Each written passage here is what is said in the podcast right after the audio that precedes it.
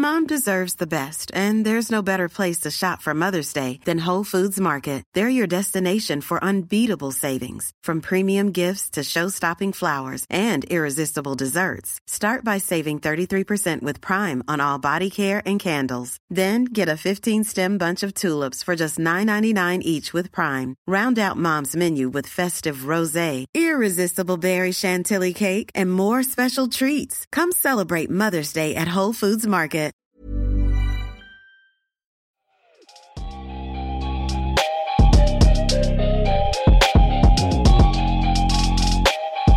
Salut à tous, bienvenue pour ce 197e épisode du podcast de Kebdo. Au programme aujourd'hui, les fidèles l'auront compris, deuxième partie de notre Power Ranking de mi-saison. On va parcourir enfin les équipes du haut de tableau NBA. Avant de rentrer dans les détails, j'accueille nos deux intervenants de grande qualité du jour. Priorité aux anciens hôteliers avec Pierre qui est là. Comment ça va Pierre? Ça va Adrien, super, salut tout le monde. On va en plus pouvoir parler de ton cher Thunder aujourd'hui, Ouais. donc tout va bien. Très bien même. Autre intervenant aujourd'hui, un de mes co-rookies qu'on n'avait pas entendu depuis quelques semaines. Euh, les fans des Spurs n'auront pas le plaisir de le voir s'énerver sur leur équipe favorite. C'est Madiane, bien sûr. Comment va-t-il, ce cher Madiane? Là, ça va très bien et vous? Eh bien, très bien. Écoutez, on est au complet. Euh, je vous rappelle qu'on peut, vous pouvez retrouver Dunk Hebdo sur les réseaux sociaux, sur toutes les plateformes de streaming, Twitter et donc euh, Apple Podcast, Podcast Addict, SoundCloud et même Deezer d'ailleurs maintenant. Donc vous avez le choix et c'est parti pour le 197e épisode.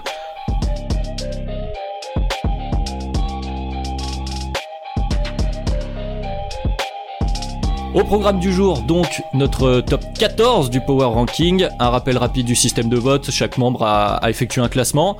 Tout a été agrégé et pondéré selon la place de, de chaque équipe. On est arrivé à un classement et on a regroupé les équipes euh, par tiers, les équipes proches, donc par groupe euh, plus ou moins équivalent. Et aujourd'hui, on attaque euh, le top 14, comme je disais, rien à voir avec le rugby bien sûr. Et euh, comme la semaine dernière, on va faire dans l'ordre euh, croissant, on va commencer par le, le dernier tiers, le quatrième donc pour nous. Un tiers qui euh, qu'on pourrait qualifier euh, d'outsider, euh, mais surtout d'inattendu, je pense, puisqu'on retrouve donc les Pacers à la 14e place, Thunder 13e et les Mavs en 12. On est donc sur euh, bah, des équipes qui devraient a priori confirmer leur place en playoff, mais euh, qui sont encore un cran en dessous quand même de pouvoir viser euh, quelque chose et même viser le titre. Donc on va commencer peut-être euh, par la surprise de ce tiers. Je vais te donner la parole Pierre avec le Thunder. Le Thunder qu'on avait euh, du mal à situer en début de saison, euh, que ce soit en termes de niveau de jeu ou de projet, et finalement, bah, gros, pe- grosse performance. Le Thunder est euh, sixième à l'heure où on enregistre. Ils sont bien installés. Euh, Pierre, question directe. Euh, est-ce que le Thunder surperforme, surperforme? Est-ce que c'est un coup d'un an ou est-ce que finalement, voilà, on pose des bases solides de construction, évidemment avec les nombreuses assets qui ont été euh, récupérés cet été. Surperforme, non, je pense pas. En fait, on a beaucoup, je pense, sous-estimé le talent qu'il y avait dans cet effectif et on se basait plus sur les potentielles euh, euh, pertes ou sur les, les problématiques de mental, on va dire, par exemple la motivation de Chris Paul, les potentielles blessures de Gallinari. Alors Thunder, il faut pas enlever une chose, c'est déjà que l'équipe est particulièrement en santé depuis le début de l'année. Il y a eu très peu de matchs manqués par les joueurs principaux. Euh, ensuite, ce qu'il faut retenir actuellement, et là où on peut se dire qu'il superforme un peu, c'est dans le clutch où Chris Paul est monstrueux. euh, et où on a un line-up euh, qui est avec les trois guards et euh, Gallinari et Steven Adams le meilleur à NBA actuellement et même depuis un bon moment maintenant et qui outscore quasiment tout le temps l'adversaire et en fait c'est une équipe qui sait gagner des matchs peut-être même mieux que les années d'avant c'est ce qui est dur à dire mais T'as une vraie impression que les matchs contre les équipes plus faibles, on sait les gagner. Même si c'est serré, même si on est en difficulté, on va trouver l'ajustement et le line-up qui va marcher, notamment ce line-up avec trois meneurs. Euh, et on arrive très bien à gérer ça. Et autre chose à retenir, c'est que le projet, en fait, sur les jeunes, continue de grandir, même si on est compétitif cette année et que les cadres jouent beaucoup. C'est-à-dire que Shai a une importance monstrueuse dans l'attaque et, et dans l'effectif. Euh, on voit l'apparition de Lou Dort, qui est le two-way contract, qui a eu le plus gros rôle, je pense, dans l'histoire des two-way contracts. Euh, c'est celui qui a starté le plus de matchs, c'est celui qui a un rôle, voilà, il a vraiment un gros rôle dans cet effectif-là. Euh, Il y a Beasley quand il est pas blessé qui est sur le terrain, il y a encore du Ferguson, Diallo qui en font des apparitions. Donc en fait, le projet sur long terme continue de grandir et en même temps, on profite de euh, de Chris Paul, de Gallinari, mais aussi de Schroeder et Adams qui font des très bonnes saisons maintenant euh, ben, pour être compétitif et on pourra se former en playoff ensuite euh, vis-à-vis des jeunes. Là, comme tu l'as dit, par contre, le titre est loin d'être accessible. Euh, ça sera sûrement une sortie au premier tour, mais je commence de me dire qu'on peut embêter pas mal d'équipes sur ce premier tour. Moi qui voyais peut-être qu'un sweep et je commence de me dire qu'on peut gagner pas mal de matchs. Ah c'est sûr, surtout dans ce que tu disais avec le clutch, etc. Mm, le mm. Thunder va pas être forcément euh, facile à prendre. Du coup, Madiane, question un peu similaire. Comment toi tu, tu la vois cette saison du Thunder? Est-ce que euh, bah, est-ce que ce noyau de vétérans avec euh, CP3, Gallinari, Adams, Schroeder, est-ce que on va on va les garder cet été? Est-ce qu'on va jouer avec les assets qu'on a qu'on a acquises l'été dernier? Comment tu comment tu le vois toi?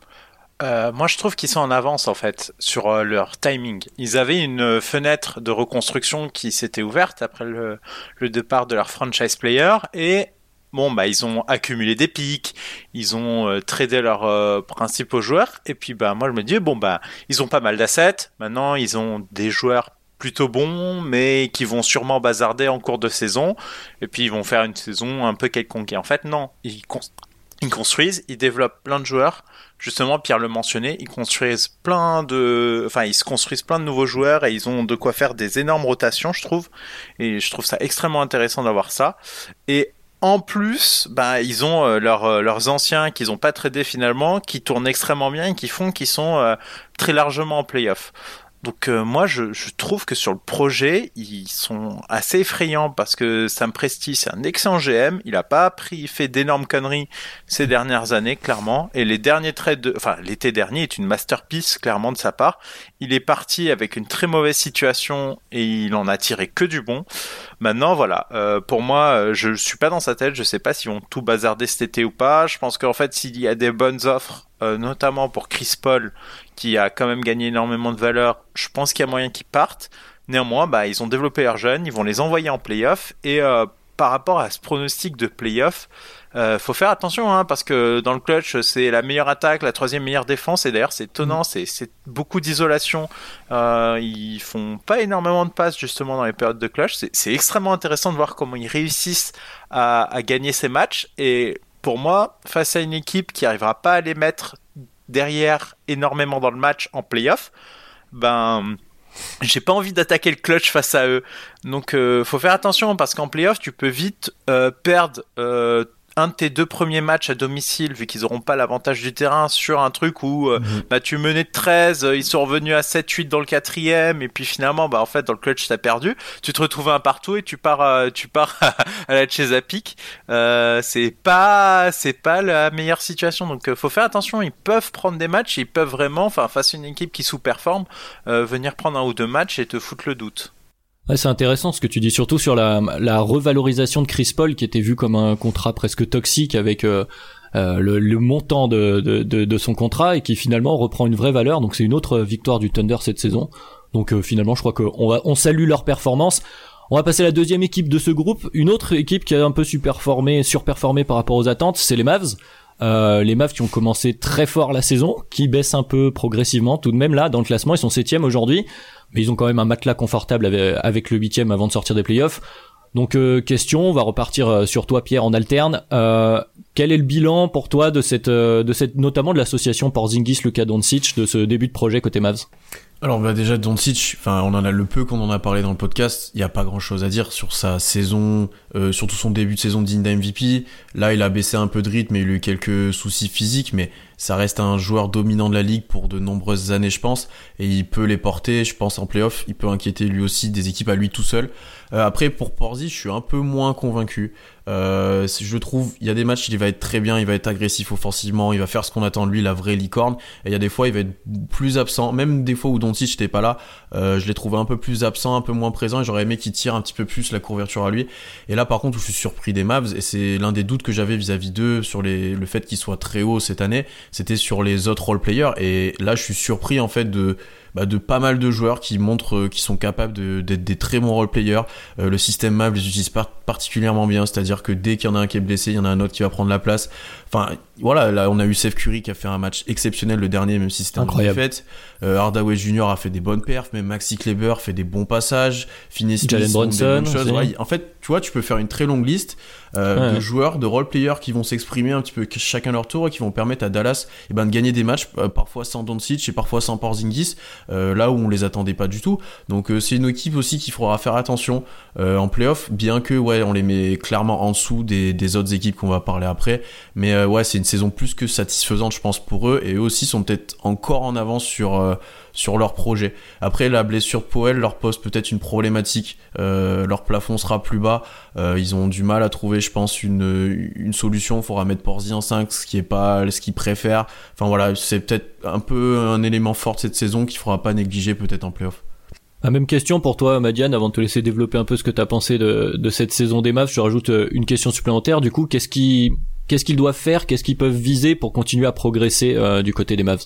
Alors moi, je j'ai critiqué énormément en fait l'effectif des Mavs. Pourquoi? Parce que quand t'as Doncic en contrat rookie, enfin pour moi, euh, mm. vas-y vise le titre. Tu peux balancer deux contrats max à côté, et en avoir rien à faire parce que justement, bah, il coûte pas cher le, le gamin. Et euh, moi, j'ai été extrêmement déçu euh, de, de, ce qu'ils ont fait, des contrats qu'ils ont signés, de la longueur des contrats qu'ils ont récupérés, parce que au bout d'un moment, bah, le petit Luca, il va signer son contrat max et il y aura rien à dire là-dessus, et tu auras peut-être loupé une fenêtre de tir un poil plus simple, peut-être. Euh, c'est un truc qu'ils auraient pu faire. Ils l'ont pas fait. Euh, là, ils sont bloqués pour cet été. Donc, euh, je pense qu'ils vont être bloqués avec ces joueurs-là. Moi, Porzingis, c'est pas une valeur sur laquelle j'aurais investi. Et je suis d'accord, il peut être très bien, mais il peut être très frustrant. Mm. Et il, il en fait presque plus que ce que j'aurais attendu. C'est moi j'en attendais pas grand chose cette année parce que pour moi un mec de 2m20 qui se fait les ligaments croisés c'est très tendu et euh, bon, bah ça va, ça passe, mais néanmoins, euh, il bloque énormément de sous et de sous pour une valeur qui pour moi ne, m'intéresse pas énormément. Je pense qu'ils auraient plus intérêt à avoir un mec euh, moins cher. En fait, tu as besoin d'un mec qui défende euh, plutôt bien, qui soit un protecteur de cercle et qui soit pas et qui puisse switcher en défense et t'as pas besoin de plus pour jouer le pic avec avec Luca et Porzingis, c'est un 4. Enfin, tu le maximises pas avec, euh, avec Doncic. J'ai pas l'impression que ce soit, ce soit un énorme fit. Et c'est pour ça que je suis pas fan de leur construction. Après, je les voyais pas en playoff. Ils y sont, c'est très bien. Par contre, je vois très mal comment il passe le premier tour parce que c'est quand même le Luka Doncic FC et ça peut ça peut vite mal tourner en fait en playoff quand ça tourne trop autour d'un seul mec il va mm. s'épuiser mm. quoi dans ces batailles là et non enfin ils vont pas réussir à, aller très loin après peut-être qu'ils pourront me faire mentir ils pourront peut-être passer un tour mais il y a un moment il y a des équipes bien plus solides et euh, là où le Thunder, je les vois plus prendre un, match ou deux, à être plus fort, euh, les, les Mavericks, ça peut aller très vite ça peut aller très vite euh, leur première série.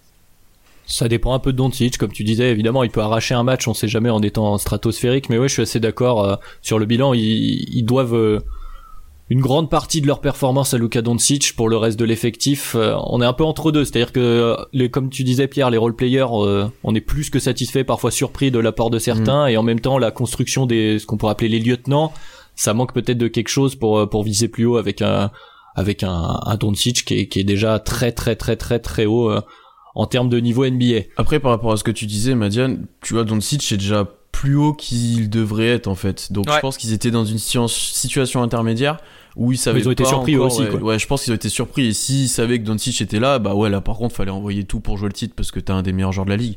Euh, donc là ils sont fait peut-être un peu prendre à leur propre jeu.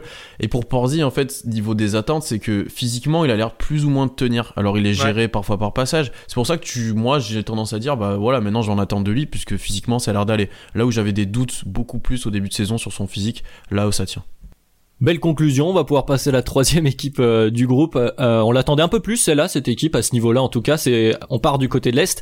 C'est les Pacers, les Pacers qui ont, qui font une très bonne saison malgré les, les quelques absences de Ladipo notamment. Ils ont retrouvé leur euh, leur franchise player. ils s'annoncent quand même comme un petit poil à gratter eux aussi du côté des playoffs à l'est. Alors question, je sais pas lequel de vous deux veut commencer, euh, peut-être Madiane, tiens, on change.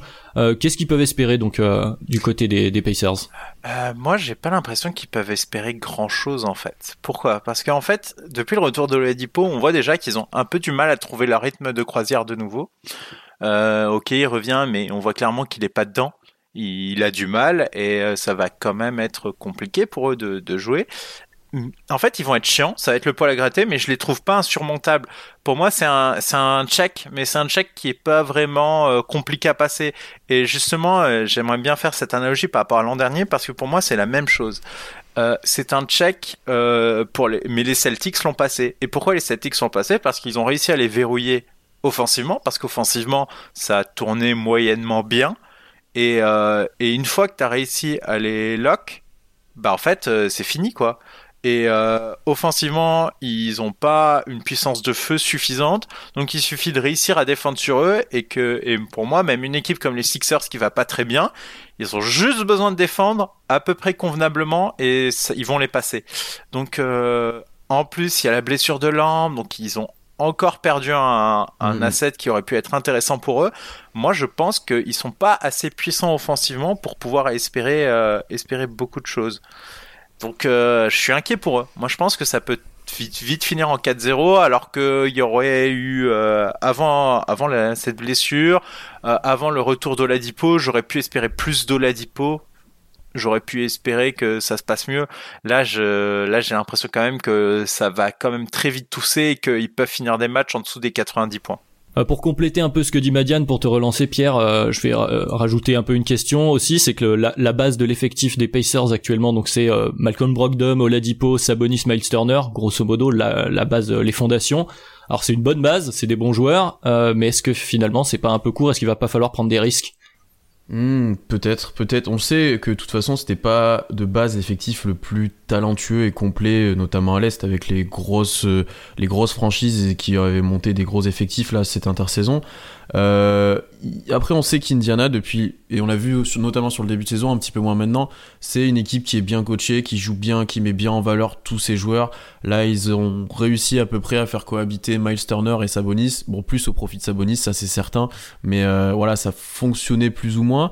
Là, ils sont un peu plus en difficulté. Je rejoins ce qu'a dit Madiane. Oladipo, c'est un petit peu compliqué pour l'instant. La réhabilitation va être un peu plus longue. Il a encore jusqu'au playoff. Brogdon était un peu moins en forme ces derniers temps qu'au début de saison. Il était vraiment très fort. On, l'avait mis un petit peu en All-Star, je crois d'ailleurs. Donc, euh, ouais, là, c'est un petit peu plus compliqué pour eux. Alors maintenant, qu'est-ce qu'ils vont pouvoir tenter? Je sais pas parce que je vois pas quel profil en fait leur permettrait de basculer vraiment dans le groupe du dessus, notamment à l'est, euh, qui où pour moi les équipes les équipes sont bien plus complètes. Euh, même Miami qui s'est bien renforcé, on va en parler.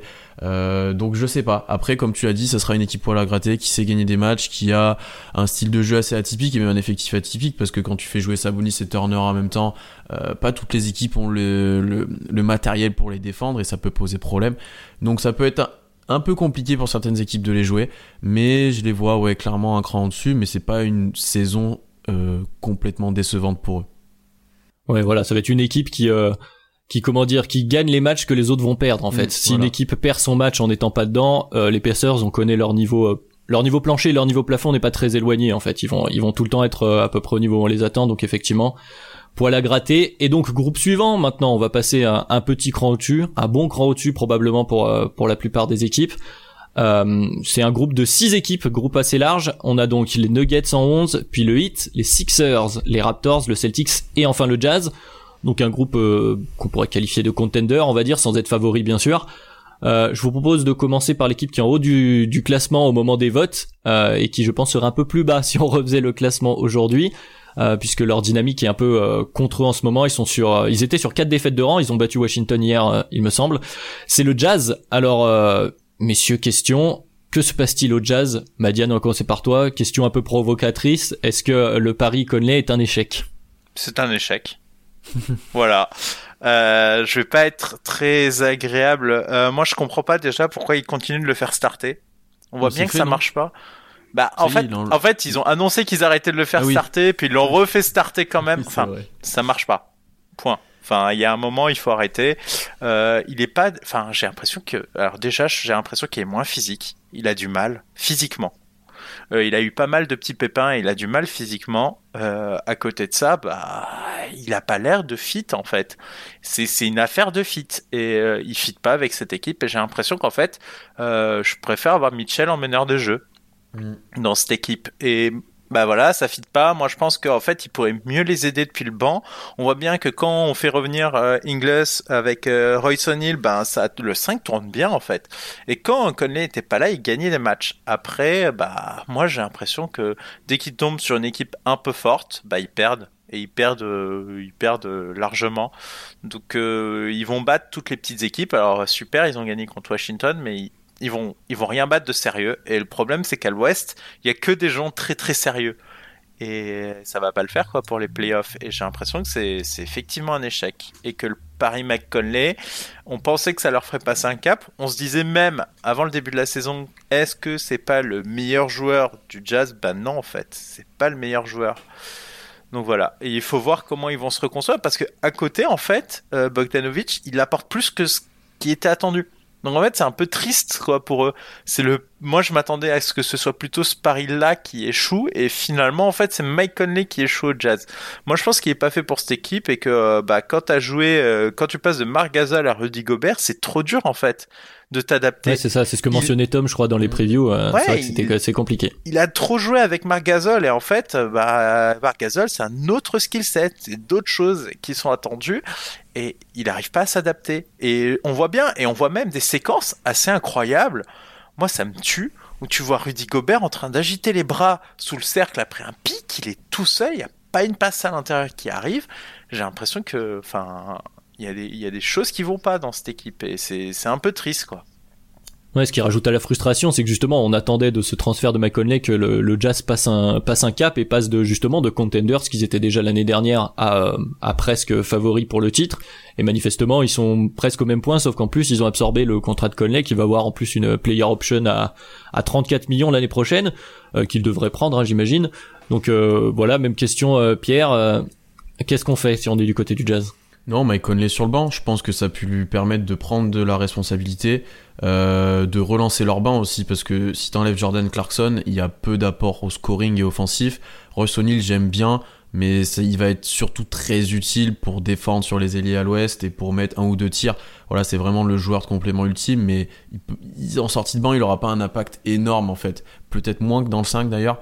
Donc euh, je pense que ouais, le mettre sur le banc en duo avec Clarkson, euh, trouver des solutions aussi, parce que Ingles est très important dans ce groupe-là. Et ça, on mm. l'a vu depuis plusieurs années. Et il y a une vraie différence des moments où il est dedans, il a la balle en main, il crée, il prend ses tirs et il est vraiment dans son match, où il ne l'est pas. Euh, Bogdanovic, comme, on, comme Madiane l'a dit, il est très bon. Mitchell, il fait une très bonne saison. Je pense qu'on en parle peut-être pas assez, mais ah, il, est il est vraiment fort il est vraiment fort. Rudy Gobert continue de faire dans ce qu'il fait depuis pas mal de saisons, donc de niveau All-Star. Donc en fait, tu vois très vite qu'il y a 2-3 points faibles, mais qui sont criants dans cette, dans, dans cette équipe-là et qui pourront coûter très cher en playoff. Et que, bah ouais, le Paris Mike Conley, pour l'instant, il n'est pas réussi. Est-ce qu'il va se réveiller en playoff? J'y crois de moins en moins parce que, comme on l'a dit, il y a un petit peu ce déclin physique et c'est flagrant avec lui, sachant que c'est pas le joueur le plus grand, le plus costaud, le plus massif. Euh, ça va devenir très vite compliqué. Euh, et encore une fois, s'il tombe contre certaines équipes en playoff, euh, typiquement contre Houston, ça va être très très très compliqué. Et franchement, moi, ce qui me rend très triste, c'est que je me dis, mais tu changes juste. Enfin, c'est une décision cet été. Alors, ils auraient jamais pu la prendre. Ils auraient pas pu savoir, mais tu mets juste Chris Paul à la place de Conley. mais franchement, c'est mm, mm. c'est un délire l'équipe. Et on est passé, on est on est passé à ça, franchement. Eh, donc frustration du côté du jazz, je crois que ce sera un peu le, maître mot. Et euh, constat inverse pour euh, l'autre, la prochaine équipe, on reste à l'ouest avec les Nuggets. Alors ils sont dixièmes dans notre power ranking et pourtant là actuellement ils sont deuxièmes du classement à l'ouest euh, au moment où on enregistre. Donc ma question est simple sur la base de ce constat-là. Est-ce que les Nuggets c'est une équipe simplement de saison régulière? Pierre, est-ce qu'on croit à leur chance en playoff ou non? Bah, tu vois, c'est peut-être, t'as, mis le doigt sur le bon point. C'est peut-être l'équipe qu'on a le moins d'espoir pour eux en playoff, alors qu'ils sont très bien classés, quoi. Les autres équipes qui sont derrière, derrière eux, typiquement les Clippers par exemple, euh, on les met devant, les Rockets aussi. Euh, peut-être qu'on se base sur les années d'avant, où on n'a pas été particulièrement, je pense, convaincu de leur performance en playoff. Euh, après, c'est une équipe qui est complète, qui a des joueurs talentueux. On sait que Jokic peut être très clutch, qui peut être très dur à défendre mais qui est très atypique. On sait pas vraiment. Moi, j'ai du mal à cerner cette équipe-là. Des fois, tu vas avoir Jamal Murray qui est capable de faire des matchs monstrueux et, le lendemain de pas pouvoir mettre un tir, un pied devant l'autre. Euh, j'ai des doutes aussi sur la, capacité physique de Missap à enchaîner les matchs de playoff. Parce qu'il vieillit. Alors, t'as Jeremy Grant derrière, mais je pense qu'il est très important dans ce groupe-là. Et ensuite, il a été clairement remanié. C'était effectif à la deadline. Il y a eu quelques changements. On sait qu'il y avait pas mal de joueurs qui étaient en partance cet été parce qu'ils n'auraient pas eu l'argent. Euh, Alan en avait parlé avec toi, je crois, Adrien. Euh, donc il y a eu pas mal de remaniements et j'ai du mal à, placer cette équipe encore comme un vrai prétendant au titre, bien qu'en saison régulière ils sont vraiment bons. Ils ont montré des bonnes qualités défensives. Offensivement, on sait il y a un vrai système mis en place autour de Jokic, ça fonctionne, mais on a peur en playoff. Et typiquement, si peut-être une équipe qui va se faire upset, ça sera peut-être eux. Peut-être. Bah du coup même question, euh, Madiane. Moi j'ai pas grand chose à ajouter. Euh, on voit quand même qu'ils utilisent avec parcimonie leurs euh, leurs jeunes. Je trouve que c'est pas. Enfin, ils ont beaucoup de joueurs euh, par qui jouent par intermittence, comme tu le disais, qui sont capables de très bonnes soirées. MPG, Michael Porter Jr. aussi dans dans ce style-là, qui des fois voit 20 minutes de terrain et très très bon, puis le lendemain joue 5 minutes. Donc ils sont très durs à évaluer. Qu'est-ce que t'en penses toi, Madiane? Ben ouais, moi je pense que c'est une équipe de saison régulière. Enfin, ça tourne, hein. Je quitte est en forme, ça, enfin ça marche bien, ça, ça marche même très bien. Mais ça a marché très bien l'an dernier et ils finissent deux, c'est un 2-7 euh, contre les Spurs l'an dernier et ils ont failli passer à la trappe quand même. Alors que les Spurs, franchement, ils étaient pas ouf. T'as trouvé le moyen de parler des Spurs, bravo. Et ils perdent contre Portland après. Euh, eh. c'est pas. C'est pas, c'est pas une équipe incroyable Portland l'an mm, dernier. Mm, hein. mm, On va pas se mentir. Donc euh, moi désolé hein, mais euh, enfin réussir à passer euh, contre les Spurs de justesse parce que Murray te sauve le match 2 à domicile, enfin c'est pas c'est pas un énorme exploit. Et pourtant ils ont fait la même saison régulière. Donc ouais moi j'ai l'impression que ils vont nous faire la même. Ils vont faire une excellente saison régulière. Mais moi t'as un 2-7 euh, Nuggets Thunder. Euh, je, je pense que je mets ma piécette sur le Thunder hein, parce qu'ils vont jamais réussir à les mettre en dehors du match. Et après ben gestion de fin de match euh, faudra voir hein, parce que c'est c'est compliqué aussi.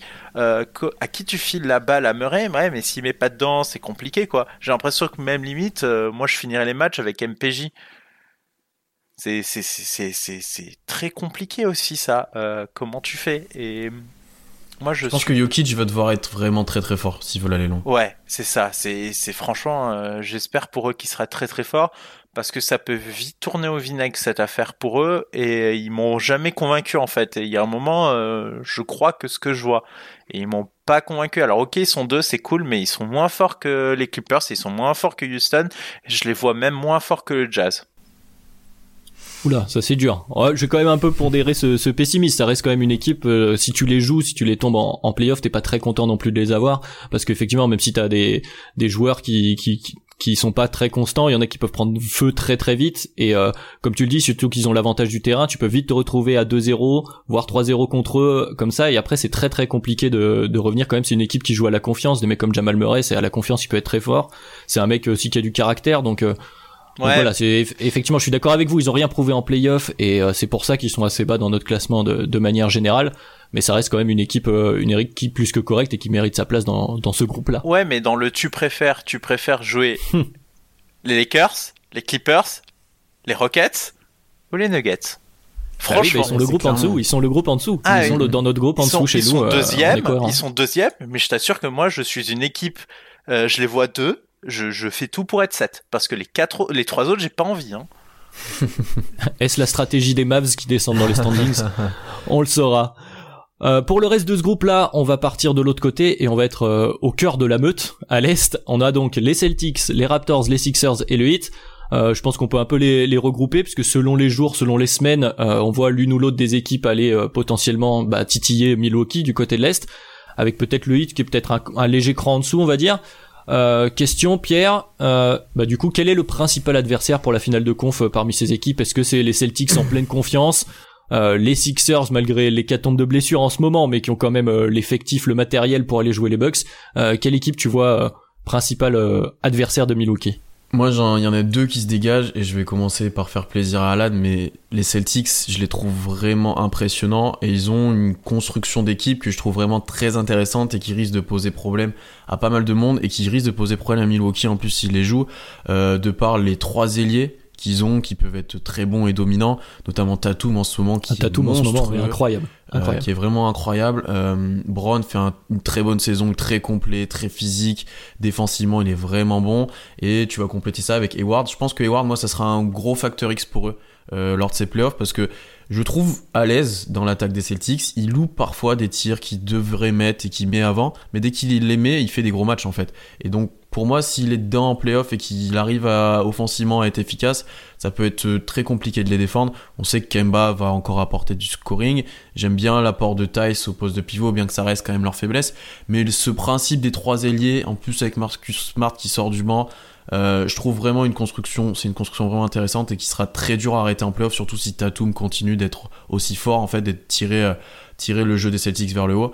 Et après, moi, le deuxième prétendant, c'est, je suis vraiment impressionné, c'est les Raptors. Mm. Parce que c'est une équipe qui sait gagner des matchs, tout simplement, et contre des bonnes équipes aussi, qui est capable de faire des gros comebacks malgré les pertes euh, de cette intersaison. T'as Siakam en superstar, mais à côté, t'as plein de joueurs qui sont tout le temps prêts à sortir de leur boîte pour faire gagner des matchs. T'as Ibaka qui va sortir un gros match, t'as Kyle Lowry qui va provoquer la faute qu'il faut pour gagner le ballon. Il y a plein de petits détails en fait qui font que cette équipe-là va être très compliquée à sortir sur une série de 7 matchs. Alors c'est pas l'équipe la plus talentueuse, c'est ce qui fait pour moi qu'ils sont en dessous des Celtics, mais j'aimerais clairement pas les prendre en fait au premier tour, ni même en, demi-finale de conf, là où je préfère peut-être jouer Miami et les Sixers, qui vous l'avez déjà beaucoup, on l'a déjà beaucoup abordé dans le podcast, euh, ont des problèmes niveau fit, niveau blessure aussi, et qui sont moins, euh, qui sont un peu décevants par rapport à ce qu'on pouvait attendre.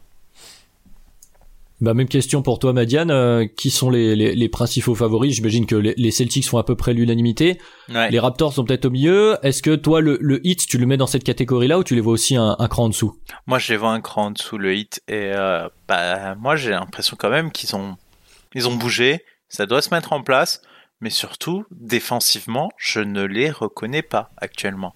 Enfin, je vous ai, je pense, vu au moins un ou deux matchs c'est c'est assez bizarre à regarder. C'est moi j'ai l'impression que c'est pas en place, c'est pas frais. C'est c'est la peinture, elle est sèche encore et défensivement ça pardonne pas. Et là ils prennent des points mais je comprends pas. Enfin, vraiment, enfin, au début d'année, on louait euh, leur qualité défensive. Alors, ok, ils mettaient énormément à trois points, mais surtout défensivement, on trouvait ça trop bien. Ça jouait bien, c'était à l'image de Butler, ça jouait dur, ils étaient chiants. Et, j'ai l'impression que du coup, là, ils ont un peu trop bougé et que j'ai l'impression qu'ils ont peut-être perdu un point d'équilibre. Alors mm. j'espère, euh, j'espère que ça, ça va se mettre en place, etc. Mais pour moi, ils m'ont rien montré euh, de, super impressionnant. À côté Après, ils tentent des choses quand même. Ouais, ils, euh, ont tenté. parce que par exemple cette semaine contre contre les Mavs, ils sont ils ont beaucoup, ils ont fait un match en défendant en zone, pratiquement complet, alors box and one ou des zones plus classiques. Mais peut-être on peut aussi se dire, comme tu dis, c'est moins en place, ça se voit. Euh, est-ce que c'est euh, Spolstra qui, qui expérimente des choses en vue des playoffs, euh, par exemple pour jouer Milwaukee, ou est-ce que c'est mm. vraiment une baisse de niveau global de l'équipe? La question se pose. Moi, je pense que quand même on peut. Bah, il, il, a fait il y a, le matériel, il y a des joueurs, il y a toujours bah, notamment Butler, et, et on les a vus quand tu sais, t'as su bien défendre à un moment donné, moi j'ai du mal à comprendre qu'un effectif qui n'a pas bougé ou très très peu, malgré quelques blessures par-ci par-là, euh, puisse perdre à ce point-là son sa défense. Donc euh, je pense qu'il y a aussi de l'expérimentation dedans, même si euh, effectivement il faut quand même s'en inquiéter. Bah ils prennent 129 contre les Hawks, enfin ils prennent ils prennent beaucoup de points. Et en fait, Spolstra a quand même utilisé beaucoup la zone. C'est l'un des coachs qui doit bien le, plus utiliser cette année. Et peut-être que en fait les, les, les nouveaux joueurs de, ont du mal à s'adapter à ce truc-là et que du coup c'est encore en rodage, etc. Ok, mais c'est quand même inquiétant de te roder fin février, début mars 2020 alors que tu dois très vite, enfin tu vas très vite arriver sur la fin de saison. Si tu as besoin de te roder maintenant, euh, c'est c'est pas forcément bon signe pour la suite. Alors que les Celtics, ça a l'air de tourner. Et ce qui leur a manqué, euh, notamment bah, hier, c'est d'avoir un gars, un petit Kemba euh, un peu clutch qui, qui vient te, te, te prendre des points et et franchement, il, nous livre des excellentes prestations, Tatum est en forme, etc. Enfin, tu peux pas être au-dessus de Boston, clairement pas.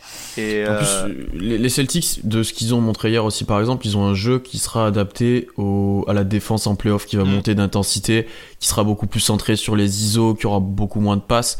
Enfin, quand tu vois hier, et c'est ce que forçait Houston aussi, on, va, on en parlera peut-être après, mais t'as presque que des ISO, t'as que des 1 contre 1 de Tatum et Brown, le pick and roll il sert juste à faire un pseudo switch, et tu joues après quoi. Alors que euh, une équipe comme Miami a plus besoin de faire vivre la balle, plus besoin d'avoir des voilà de faire vivre, de chercher des shooters comme Robinson, de, voilà, de faire plus de choses en attaque qui seront plus compliquées de mettre en place euh, en playoff. Et moi je me demande s'ils gèrent pas un petit peu aussi le 8, ils sont partis très fort Là, ils ont eu des renforts à la deadline, donc Roder et Godala qui essaient de retrouver du rythme. Mais tu vois, un Butler, il est géré, je pense. Adebayo, je pense qu'il va être géré aussi sur les derniers matchs parce qu'il a beaucoup de temps de jeu, il est très important. Donc à voir aussi comment ils gèrent leur effectif. Et on a très peu parlé des Sixers, donc mm. les Sixers qui sont sujets à, à pas mal de blessures il y a beaucoup de doutes euh, au sein du podcast sur le euh, comment dire l'ensemble de l'effectif des Sixers et leur capacité à aller haut, mais quand même, il faut rendre euh, à César ce qui appartient à César. C'est quand même un effectif solide, des très forts joueurs qui sont capables de grosses performances. Leur leur leur fit ensemble est, est questionnable, mais on a vu avant de se blesser Embiid qui a qui a, qui a remis et retapé du poing sur la table. Est-ce qu'on n'y croit plus du tout aux Sixers ou quand même malgré tout quand ils vont jouer euh, en playoff. Si par exemple euh, moi je suis les Celtics et que je suis de l'autre côté du tableau et que je vois que Milwaukee de, joue les Sixers, je me dis ah il y a peut-être une chance qu'on s'évite Janis. Il y a, y, a, y a pas de bouton on-off. Enfin désolé mais euh, la dernière équipe qui a réussi à un truc comme ça, c'est les Rockets d'Akim Olajuwon. Enfin si t'es pas bon et si t'es pas bon maintenant, tu vas pas devenir bon en playoff. Il n'y a pas de recette miracle. Euh, Simmons, euh, moi je suis très inquiet parce qu'une blessure au dos, c'est, c'est jamais évident. Embiid, citez-moi un bon, enfin un bon match si tu peux en trouver, mais une belle campagne de playoff, enfin une bonne série qu'il a faite, c'est, c'est aussi quelqu'un qui m'a pas montré énormément de solidité, de stabilité en playoff. Enfin, T'es dur, t'es dur. Il a été, dur. Il n'a pas été aussi dominant qu'on peut l'espérer, mais il n'a pas mm. été non plus. Euh, non, il n'a pas été nul, mais il a. Enfin, pour passer les Bucks, va falloir être dominant. Oui, ah oui, ça c'est sûr.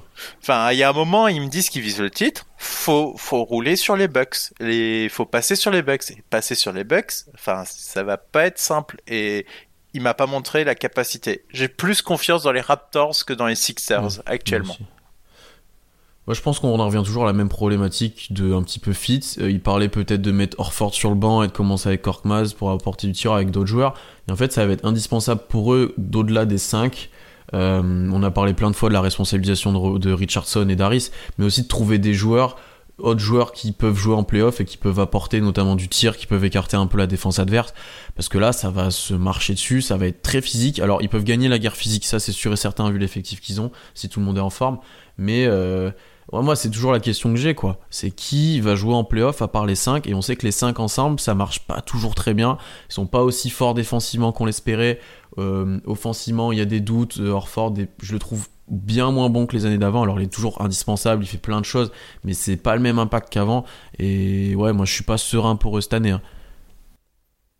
Ouais, non, mais je partage aussi euh, cet avis-là. Hein. Je fais partie plutôt des pessimistes de au niveau de l'effectif des Sixers. Après, voilà, ils sont, ils peuvent toujours nous surprendre. Moi, c'est ce que je leur souhaite. Mais effectivement, en plus là, avec les blessures, on s'approche de, bah, de la post-season. Ça, on est en deuxième moitié de saison. Si t'as de plus en plus de d'alternance comme ça entre dans, dans, tes joueurs qui sont là ou pas là pour euh, pour garder une bonne dynamique ça va être compliqué ils sont sur une moins bonne dynamique que par exemple bah, les Celtics qu'on voit je pense euh, euh les meilleurs parmi ce groupe là pour le moment donc bon, c'est à voir. Voilà pour ce groupe-ci. On va passer au-dessus. Il reste plus que quatre équipes. Euh, si j'ai bien compté, il n'en reste plus que quatre et deux groupes. Mais on a un groupe avec une seule équipe qui est toute seule dans son groupe au moment où on a fait les votes. C'est important à préciser. Ce sont les Rockets.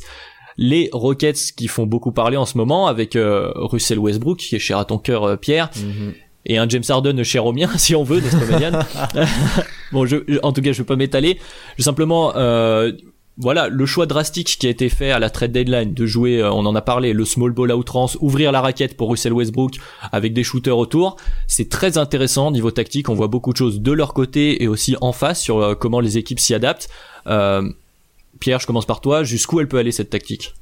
Bah, c'est la grande question en fait, et ça va, ça va dépendre de petits détails en fait. Ça va dépendre bah, la première chose, défensivement, est-ce qu'ils seront capables de verrouiller le rebond Et dans le cas où ils jouent Anthony Davis ou peut-être Jokic, euh, est-ce qu'ils seront capables de les arrêter?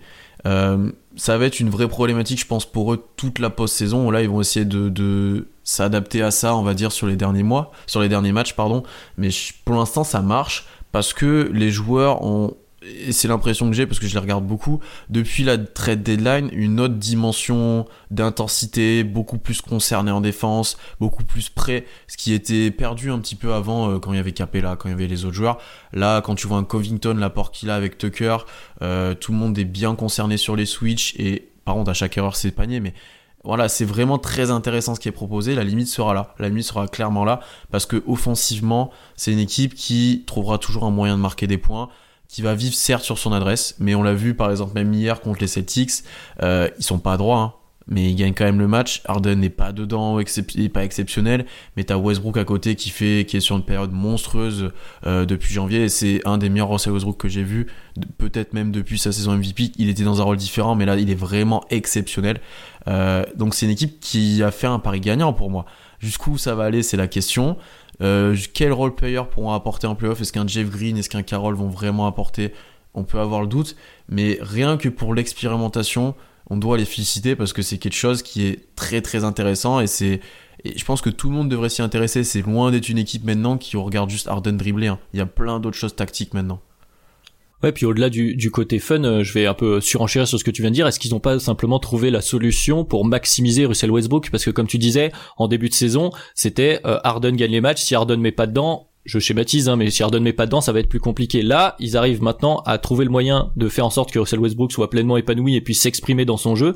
Et pour les jours du coup où ça ne, où les paniers à trois points ne rentrent pas, ils ont une alternative avec Westbrook qui est en plus dans une dans une très grande forme. Euh, toi, Madiane, euh, qu'est-ce que t'en penses de cette euh, de cette stratégie-là? Je sais qu'elle t'inspire beaucoup. Ah, moi, je suis fan absolu de ce qu'ils font et on n'aura jamais vu un jusque boutisme d'un GM avec son coach en NBA. C'est vraiment, enfin, les deux sont main dans la main et je sais pas où ils vont, mais ils y vont et ils y vont tout droit. Ils sont tarés, ils sont complètement tarés, mais c'est trop, c'est vraiment énorme quoi. Non mais un coach et un GM autant main dans la, main, dans la, dans la, dans l'absolu de ce qu'ils voulaient, c'est, j'ai jamais vu ça. C'est incroyable. Et euh, moi, j'adore. Enfin, désolé, hein, je, j'adore. Et je pense que c'est les seuls à pouvoir se permettre ça parce qu'en fait, c'est seul à avoir Russell Westbrook. Et si t'as pas Russell Westbrook, tu peux pas faire ça. Jamais de la vie tu fais ça avec Chris Paul parce que t'as besoin d'un pivot. Mais là t'as Russell Westbrook, donc tu peux te permettre de faire ça. Et moi, désolé, voir euh, Rudy Gobert défendre Russell Westbrook. enfin, non mais désolé, mais c'est incroyable. Et attention, franchement attention parce que je pense que ils vont jamais s'ajuster. Enfin vraiment, enfin ils vont aller au bout, ils vont pas s'ajuster. C'est à toi de t'ajuster à eux et euh, Enfin, ça peut, ça peut partir au bout cette affaire. Ça peut vraiment y aller. Et moi, euh, Russell Westbrook, tu me dis que tu l'as jamais vu comme ça. Moi, ça me fait penser vraiment à la série qu'il fait face aux Spurs quand il doit aller sortir en 2016. Enfin, vraiment, c'est, c'est, tu te fais tabasser euh, par Russell Westbrook et en fait, t'arrives pas à répondre au niveau d'intensité qu'il te met avec son équipe. Ça me fait vraiment penser à ça. Hmm. Et les Spurs étaient vraiment sans solution euh, athlétique face à cette équipe du Thunder qui était extrêmement forte. Et moi, j'ai l'impression de revoir ce Westbrook-là qui te tabasse. Et en fait, tu peux pas respirer dans ton match. Et c'est très très compliqué. Et je pense que c'est le joueur actuellement. Alors peut-être, on en parle un peu plus maintenant, mais le plus sous-coté. Enfin, vraiment. Enfin, il est incroyable, Westbrook. Et il a arrêté peut-être de, de faire ces espèces de pull-up euh, qui sont pas efficaces euh, ou de, de, chercher forcément à tout prix un tir à trois points dans, dans l'esprit du, du, basket des Rockets. Non, là, euh, là, il attaque, il attaque, il attaque et, et il pose d'énormes difficultés aux équipes adverses. Moi, j'adore. Et t'as une alternance intérieure-extérieure entre entre Westbrook et Harden euh, et ça va être difficile d'avoir les deux qui passent au travers dans le même match et avec un seul des deux, il y a moyen que tu perdes quand même. Bah justement, on peut prendre le, le, problème de, de l'autre côté, du point de vue des adversaires, c'était vachement intéressant. Toi, Pierre, qui a vu beaucoup de matchs notamment, qu'est-ce que t'en penses de justement de mettre le grand? On a vu Rudy Gobert, on a vu Anthony Davis aussi, qui a été mis par les Lakers sur Russell Westbrook, donc de mettre le grand sur Westbrook qui va aller pénétrer pour ensuite euh, pouvoir avec tes autres joueurs plus vifs défendre les shooters. Qu'est-ce que t'en penses? Est-ce que c'est ça la solution? Est-ce que c'est un espèce de box and one? Quelle est la solution? C'est c'est dur à dire que c'est la solution parce que à chaque fois Westbrook en a mis au moins 30. Enfin, tu vois, ça me paraît. c'est vrai, ça a pas marché. effectivement. D'ailleurs, c'est ce qu'il a dit en interview, mais la problématique vient aussi de PJ Tucker et là il faut pas le sous-estimer non plus. Mm. Euh, c'est un joueur unique en NBA, c'est vraiment incroyable ce qu'il peut faire à sa taille, l'impact physique qu'il a. On sait après les corners fouillés, voilà, mais c'est vraiment incroyable ce qu'il propose. Tactiquement, comment les arrêter? Je suis pas en fait, c'est peut-être la seule solution que tu as au final de, de mettre par exemple Rudy Gobert sur Westbrook parce que tu peux pas le faire défendre sur un des autres joueurs. Il pourra jamais sortir. Tu sais que Westbrook, lui, il a enlevé le 3 points de son jeu. Et ce qui, fait d'ailleurs qu'il a les meilleurs pourcentages de jeu en carrière actuellement, c'est qu'il a enlevé le 3 points. Euh, donc, ouais, c'est ta seule solution, mais il a tellement on pensait presque un peu sur le déclin, mais il a fait évoluer son jeu. Il a encore un tel impact physique qui ça l'empêche pas de scorer. Même euh, il passe plus les joueurs sur le premier pas, il va passer sur le deuxième dribble et finir en sautant, euh, ce que peu de joueurs NBA peuvent faire hein, d'ailleurs. Hein. Mais c'est c'est vraiment incroyable. Et, stratégiquement, tu vois, eux, c'est les Lakers qui, pour moi, vont leur poser le plus de problèmes. Parce que tu un Anthony Davis qui, lui, pourra sortir. Euh, les Clippers, ça pourra aussi poser problème, mais seront peut-être obligés de jouer un petit peu de small ball et Harrell aura un rôle important. Mais une équipe comme Denver ou Utah risque d'avoir des problèmes pour défendre contre, contre cette équipe-là parce que voilà, ta seule alternative c'est de mettre Rudy Gobert ou ton pivot sur Westbrook et de sortir ensuite euh, pleine balle sur, euh, sur, euh, sur les shooters et c'est très compliqué. Euh, ensuite, si Houston arrive à faire, comme sur certaines possessions, partager la balle, faire la, place, la passe de plus, peut-être faire jouer Westbrook et Harden ensemble sur des écrans, ça c'est quelque chose qui apparaît et qui est vraiment redoutable parce que le retard que provoque Westbrook en tant que poseur d'écran, c'est hein. incroyable. Parce que du coup, le joueur reste dans la raquette, tu sais pas s'il doit sortir, tu sais pas ce qu'il doit faire, et ça pose un vrai problème vis-à-vis ben, de l'écran pour défendre sur Harden. Donc en fait, il y a plein d'alternatives. Mike D'Antoni doit montrer quand même des ajustements, pas dans le sens ajuster son système, mais mettre en place des petites choses qui marchent. Là, par exemple, en ce moment, ils expérimentent beaucoup, ils font beaucoup. Euh, euh, t'as Westbrook qui drive et t'as un écran sortant en fait pour un des joueurs. Ils sont comme ils sont deux quasiment dans le corner. Il y en a un qui va faire écran pour l'autre et aucun joueur peut sortir sur le tireur à trois points. C'est tout con, mais c'est presque indéfendable. Et du coup, il y a plein d'ajustements comme ça qui peuvent se permettre parce qu'ils jouent five out et c'est très intéressant à voir. Et tactiquement, voilà, moi c'est pour eux, la grande étape, ça sera les Lakers. Vraiment. Euh, derrière, ils peuvent poser problème vraiment à énormément de monde, en fait. Quelque chose à ajouter, Madiane? Non, non, clairement, enfin, on pourra passer aux autres équipes, mais eux, ça va être l'équipe à regarder toute la fin de saison et tous les playoffs. Ils sont passés de l'équipe la plus chiante à regarder à l'équipe la plus excitante à regarder. Pour les fans de basket, pour les fans de tactique, effectivement, ils sont mm. passés l'équipe. Euh, voilà, c'est le, conseil de ce podcast. Alors, on a fait, on a beaucoup encensé euh, les Rockets. Hein, on dirait qu'on parle des, des, candidats numéro un, mais ils sont un cran en dessous. Il nous reste un groupe. Euh, le groupe des favoris, euh, évidemment. Donc, vous les avez reconnus, les deux équipes de Los Angeles, Lakers, Clippers et les Bucks. Euh, je vous propose de commencer d'abord euh, à l'est avec les Bucks qui sont un peu tout seuls euh, dans ce groupe-là, donc dans leur conférence. Alors, par rapport à ce qu'on a dit dans le groupe d'avant, ils se dégagent quand même comme clair favoris de, la conférence. Est-ce que ils vont confirmer cette, cette domination de saison régulière pour aller au bout? Est-ce qu'ils vont vraiment enfin prouver justement eux aussi en playoff là où on les attend? Euh, Madiane, comment tu le vois? Qui peut sortir les Bucks à l'est? Qui peut? Et en fait, c'est cette question que j'arrête pas de me poser. Et à un moment, j'ai dit Sixers, puis en fait, je me suis dit non, en fait, ils y arriveront pas.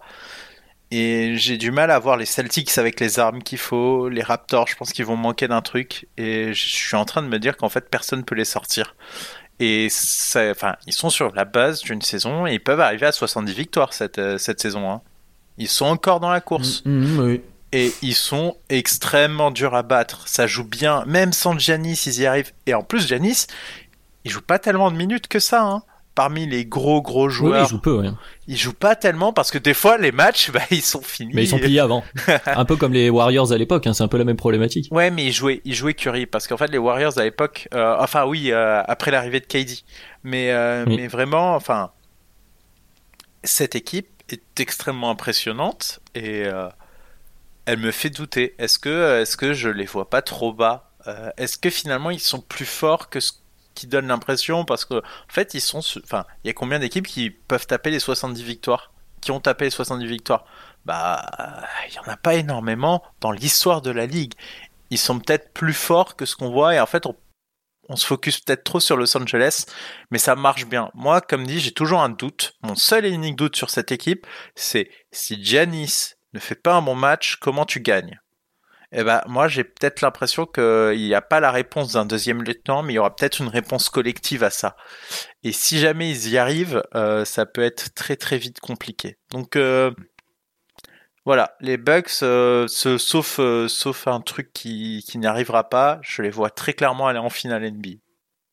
Et bah il y a le fameux adage hein, pour rebondir ce que tu disais où effectivement c'est bien la saison régulière mais s'il y a pas le titre au bout euh, qu'est-ce que ça vaut? Donc Pierre je vais te lancer là-dessus puisque je pense que t'es d'accord ils sont clairement favoris à l'est est-ce que ils sont assez forts pour ensuite aller remporter le titre euh, une fois arrivé en finale? J'arrive pas à les voir gagner moi. C'est alors aller en finale, je pense que ça sera une énorme déception si on les voit pas arriver là, bien que je les vois pas avoir un parcours très facile. Euh, ils gagneront pas toutes les séries 4-0, ce sera pas comme les Warriors ou des fois les équipes de LeBron, Miami notamment, qui se baladaient. Euh, je les vois avoir un parcours quand même minimum compliqué, mais autre chose que les finales, euh, ça sera catastrophique pour cette équipe-là et ça posera question peut-être à Janis sur son avenir. Après, en finale, j'ai trop de mal à les voir parce que c'est pas l'équipe en laquelle j'ai plus confiance, euh, notamment vis-à-vis des dernières années. Chris Middleton en seconde option, pour moi, c'est l'année là où il doit se montrer qu'il est où il doit montrer qu'il est capable de l'être euh, parce que là il a montré il a fait une très bonne saison bon il a des deux trois bobos mais là il doit vraiment prouver que c'est la deuxième option qu'il faut à Janis collectivement comme tu as dit Madiane ils peuvent trouver des solutions mais en playoff Enfin, Conoton, par exemple, il est très bon, mais je suis pas sûr que tu le vois. Il y a plein de joueurs comme ça qui ont moins de temps de jeu, qui pourront beaucoup moins s'exprimer. Euh, donc, ça sera peut-être plus difficile pour eux. Mais on arrive au final, et là, moi, j'ai plus confiance aux deux équipes dans lesquelles on va parler. Peut-être pas les Clippers, mais surtout les Lakers. Euh, je crois plus en LeBron Davis que en Giannis, euh, Middleton et toute la clique de, des Bucks. C'est aussi simple que ça, en fait. Parce que, voilà, j'ai encore Qu'est-ce qui va se passer le jour où ben, Giannis c'est pas à droit, comme tu as dit Madiane, où il sera un peu stoppé parce que les Lakers, par exemple, ont du matos à envoyer sur lui, euh, ou les tirs rentreront pas parce que défensivement c'est en place derrière. Euh, qu'est-ce qui va se passer en fait? Qui prendra le jeu à son compte? Comment ils vont répondre? Alors cette année, défensivement, ils sont très très très impressionnants. C'est ce qui peut rassurer, je pense, pas mal de gens et ce qui me fait dire que les finales devraient être. De, ça, devrait, ça devrait le faire. Mais arriver en finale, je sais pas. Bah, c'est la question, c'est à eux de faire mentir la, règle de l'expérience, hein, donc parce qu'au final on en revient à ça, c'est des joueurs où on ne sait pas encore s'ils sont capables, Middleton notamment que tu citais, euh, de passer le step d'être euh, un vrai All-Star puisqu'il il a été euh, en, en playoff, donc il sera attendu. Et donc effectivement on arrive aux deux équipes qu'on voit peut-être euh, plus proches du titre, les deux équipes de Los Angeles bien sûr, les Lakers qui sont premiers de notre classement mais qui sont un point devant les Clippers qui sont eux-mêmes un point devant les Bucks, donc c'est, tout ça est très très serré. Euh, bon, peu de choses à dire qui ont déjà été dites je pense, euh, mais tout de même va falloir se mouiller. À la trade deadline, les Clippers ils sont quand même allés chercher Marcus Morris, euh, alors que du côté des Lakers finalement euh, pas grand-chose, ni de Derrick Rose ni de Darren Collison qui était attendu notamment pour soulager un peu LeBron à la main notamment quand la seconde unité est sur le terrain. Donc, euh, bah, ma question pour toi, Madiane, je vais commencer par là. Est-ce que le trade de Marcus Morris côté Clippers, est-ce que ça peut être la petite différence, euh, le petit plus pour arriver euh, au bout des playoffs? Oui et non. moi, je, me pose des questions en fait parce que est-ce qu'ils en avaient vraiment besoin à ce point? Et moi, je me je me pose des questions en fait sur. c'est pas le profil qu'on avait visé pour eux quand on avait fait la preview de la trade deadline avec Alan. Hein. Non, non, c'est pas c'est pas le profil que tu vises pour eux. Alors ils l'ont, ok, mais moi j'ai peur que leur effectif ait un poil trop bougé pour, euh, pour cette fin de saison. Et comme dit, t'as pas le temps en playoff. Et moi, j'ai peur qu'en fait, ils aient trop bougé finalement. En comparaison des Lakers qui ont pas spécialement bougé énormément à part bah, un buyout. Euh, enfin, ils ont récupéré euh, du coup l'autre Maurice. moi, j'ai peur que les Clippers aient pas aient trop bougé et surtout à quel point ils ont vraiment joué tous ensemble en santé cette saison. Et euh, il y a le load management de Kawhi, ok, c'est vrai. Néanmoins, moi j'ai quand même l'impression qu'ils n'ont pas assez joué ensemble. Alors sur le papier, je trouve que c'est l'équipe la plus forte. Clairement. Moi j'ai pas de doute là-dessus. Mais néanmoins, quand ça joue sur des petits détails et sur les automatismes que tu as, euh, la vie de groupe, le fait d'avoir vraiment joué ensemble cette saison, bah les Lakers ont moins bougé et j'ai peut-être l'impression que c'est ce qui pourrait leur donner un avantage. Néanmoins, euh, j'ai du mal à y croire quand même aux Lakers. D'un autre côté, des fois sur certains matchs, je les vois jouer, ils m'impressionnent pas. Ils me, j'ai pas l'impression de voir une force. J'ai l'impression qu'en fait, il y a, y a, besoin que que LeBron et AD soient à un bon niveau pour réussir. Et j'ai pas la sensation de voir une équipe un peu, la sensation que les Bucks me donne tout le temps et que les Clippers me donnent parfois, c'est que bon, euh, bah il y a pas Kawhi, il y a pas PG, on peut gagner. Euh, Giannis c'est pas là, ok, nous on peut gagner aussi. Les Lakers, c'est pas l'impression que j'ai. J'ai l'impression que ça repose un peu trop sur leurs euh, deux encres et bah c'est pas ce qu'il faut à mon sens pour aller loin en playoff. Alors LeBron nous a montré que ça marche à Cleveland, mais c'est ce que j'allais te dire. Pour graver tous les marges de l'Ouest, là il a 35 ans, ça me paraît un poil plus compliqué. Donc je suis, un peu, je suis un peu hésitant. C'est pour ça que à la limite, je place les Bucks devant parce qu'en fait les deux équipes de Los Angeles me donnent des raisons de douter un poil plus fortes que les raisons de douter que j'ai pour les Bucks. On a des raisons différentes. Après, comme tu le dis, Lakers, moi c'est ce que j'allais dire aussi. Effectivement, LeBron a quand même prouvé sur deux trois matchs que quand il avait décidé que ça allait être sérieux, euh, c'est très très sérieux. Alors effectivement, pour euh, pour euh, vaincre dans le, le Far West, euh, qui te porte bien son nom du coup de l'Ouest, ça va être assez épuisant à la longue de compter que sur ses stars. Mais mais ils sont quand même assez redoutable. Donc euh, question pour toi euh, du côté euh, Pierre, je vais le prendre dans l'autre sens par rapport aux Rockets qu'on évoquait juste avant, puisque c'est les trois grosses équipes qui devraient se retrouver dans ces playoffs à l'Ouest. Qui a le, a le meilleur matériel s'il se retrouve face aux Rockets pour arriver à la, à la finale de conf? Ouais, je l'ai dit, les, Lakers, parce que je trouve l'effectif bien construit. Alors il manque peut-être un ou deux joueurs, il aurait pu avoir une dimension supplémentaire, mais là on est quand même sur du, ce petit meneur backup. Oui, là on est quand même sur du très très haut niveau. Euh, après, comme Madiane l'a dit, c'est très construit autour de LeBron au niveau de la création. Davis c'est très important pour les finitions, mais tu as des role players autour. Euh, type Danny Green qui le montre chaque année en playoff sont très très importants en fait euh, et j'aime bien en fait ce qu'il propose défensivement. Et j'ai l'impression que voilà, cette équipe a trouvé un système, comment jouer, un petit peu comme les Bucks, et s'y colle et ça marche en fait. Et c'est là où pour moi les Clippers pêchent. Euh, c'est le meilleur effectif en NBA les Clippers, mais c'est pas la meilleure équipe. C'est collectivement, c'est pas le meilleur collectif. Hein, voilà, collectivement c'est moyen. Euh, alors t'as plein de talents, mais le pick and roll de Williams Harrell c'est plus aussi productif qu'avant, bien que ça soit encore fort, mais c'est plus t'as plus la même hype autour de ça. T'as Kawhi qui est monstrueux, mais avec les autres, comment ça fonctionne Et après, t'as le doute Paul George, parce que on parle de Kawhi qui, est, qui a le load management, mais Paul George joue, a pas joué énormément cette année. Le peu qu'il a joué, c'est pas été souvent flamboyant non plus. Enfin, c'est pas le Paul George de l'année dernière. Ça, je suis bien placé pour le dire. Euh, donc moi, j'ai des doutes sur lui en fait, physiquement, parce que je doute pas du talent et de sa capacité en playoff à être bon. Mais là, au niveau physique, j'ai pas l'impression de voir un Paul George à 100%. Et les playoffs approchent, en fait. Et lui, s'il est pas là, déjà, c'est pas les mêmes Clippers. Parce que, on le sait, euh, offensivement, collectivement, ils ont du mal à s'exprimer. C'est pour ça, d'ailleurs, que des joueurs comme Reggie Jackson ou Maurice euh, ont eu, vont peut-être avoir leur importance parce qu'ils peuvent scorer un petit peu par eux-mêmes, notamment Maurice. Mais euh, c'est pas la meilleure solution pour moi. Donc, j'ai plus confiance aux Lakers. Euh, comme j'ai pu le dire, parce que voilà, il y a ces limites chez les Clippers, bien que l'effectif, ça on le dit depuis le début de l'année, je pense qu'à l'intersaison, je disais ouais, c'est même pas la peine, enfin c'était trop costaud. Euh, là, ils montent pas, ils sont pas assez satisfaisants. Après Kawhi playoff aussi, on parle de LeBron playoff, Kawhi playoff, euh, c'est costaud aussi. Ouais, mais attention parce que peut-être que sa campagne, au vu de ce que je vois côté Raptors, était plus simple pour lui. C'est vrai, il est vrai. les Raptors sont une plus forte équipe sans Kawhi que ce qu'on imaginait. Donc peut-être qu'on a un hmm. peu plus surestimé ce qu'il a donné aux Raptors que ce qu'on pensait. Parce que franchement, là, les Raptors, euh, cette année, ils, ils, font une demi et... Ils sont impressionnants. Ils peuvent aller en finale. Hein. Ils peuvent y aller en finale de conf. Pas être finale NBA. Mais du coup, est-ce que les Raptors sont pas plus forts que ce qu'on pense? Et peut-être que le playoff Kawhi, c'est pas parce que c'est la première fois qu'il a montré ça. Hein, parce que le playoff Kawhi côté Spurs, hein, on dit ouais le system Spurs blablabla, bla, bla, il s'est caché dans les gros matchs. Faut pas oublier ça. C'est un peu dur, mais oui, mais ce que je voudrais rajouter aussi une nuance par rapport à ce que tu disais, Pierre, entre les Clippers et les Lakers. Il y a aussi euh, une question de temporalité entre ces deux équipes, c'est-à-dire mm. que les Lakers, bon, souhaitent gagner, mais les Lakers seront encore là l'année prochaine. Du côté des Clippers, on a un effectif qui est presque all-in sur une saison. J'ai envie de dire, que comme tu dis, euh, Lou Williams, Montrezarel, tu vas pas pouvoir les garder, euh, surtout à ce rapport qualité-prix pendant très longtemps.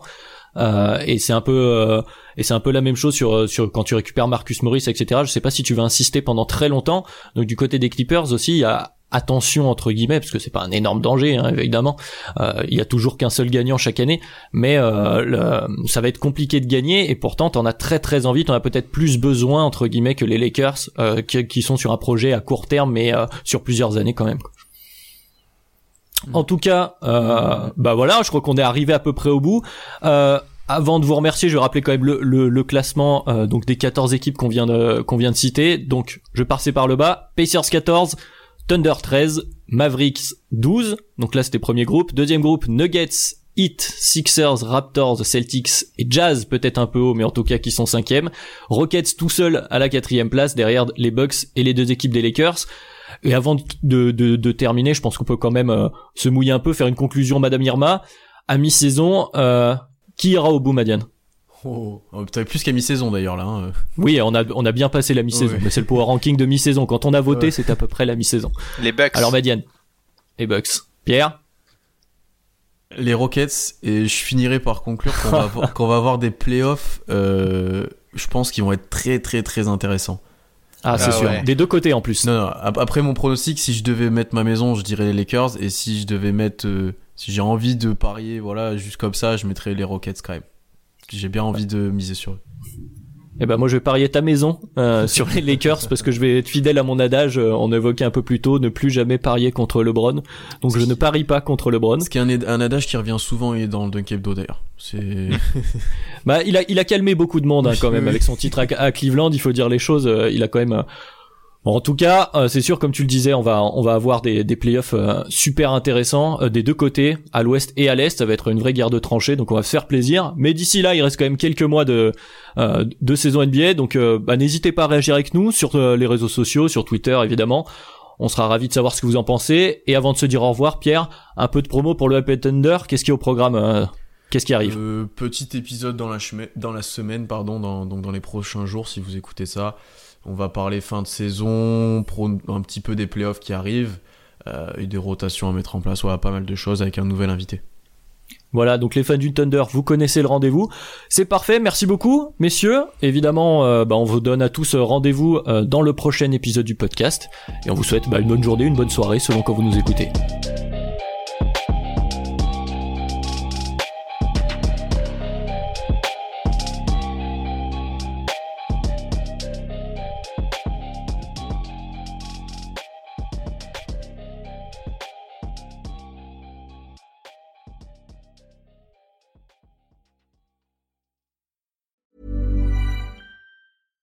When you make decisions for your company, you look for the no brainers. And if you have a lot of mailing to do, stamps.com is the ultimate no brainer. It streamlines your processes to make your business more efficient, which makes you less busy. Mail checks, invoices, legal documents, and everything you need to keep your business running with stamps.com. Seamlessly connect with every major marketplace and shopping cart.